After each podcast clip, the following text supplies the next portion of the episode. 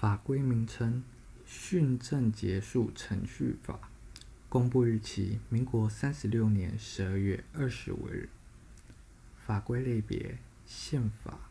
第一条，国民政府主席、国民政府委员会及其五院外之直辖机关行使原有之法定职权，应于依宪法产生之总统就职日即行停止。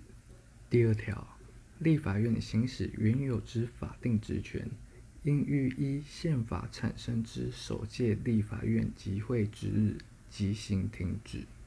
第三条，监察院行使原有之法定职权，应于依宪法产生之首届监察院集会之日即行停止。第四条，行政院、司法院、考试院行使原有之法定职权，应于依宪法产生之各该院改组完成之日即行停止。第五条，省市县现有民意机构及行政机构行使原有之法定职权，应于依宪法选举或改组完成之日即行停止。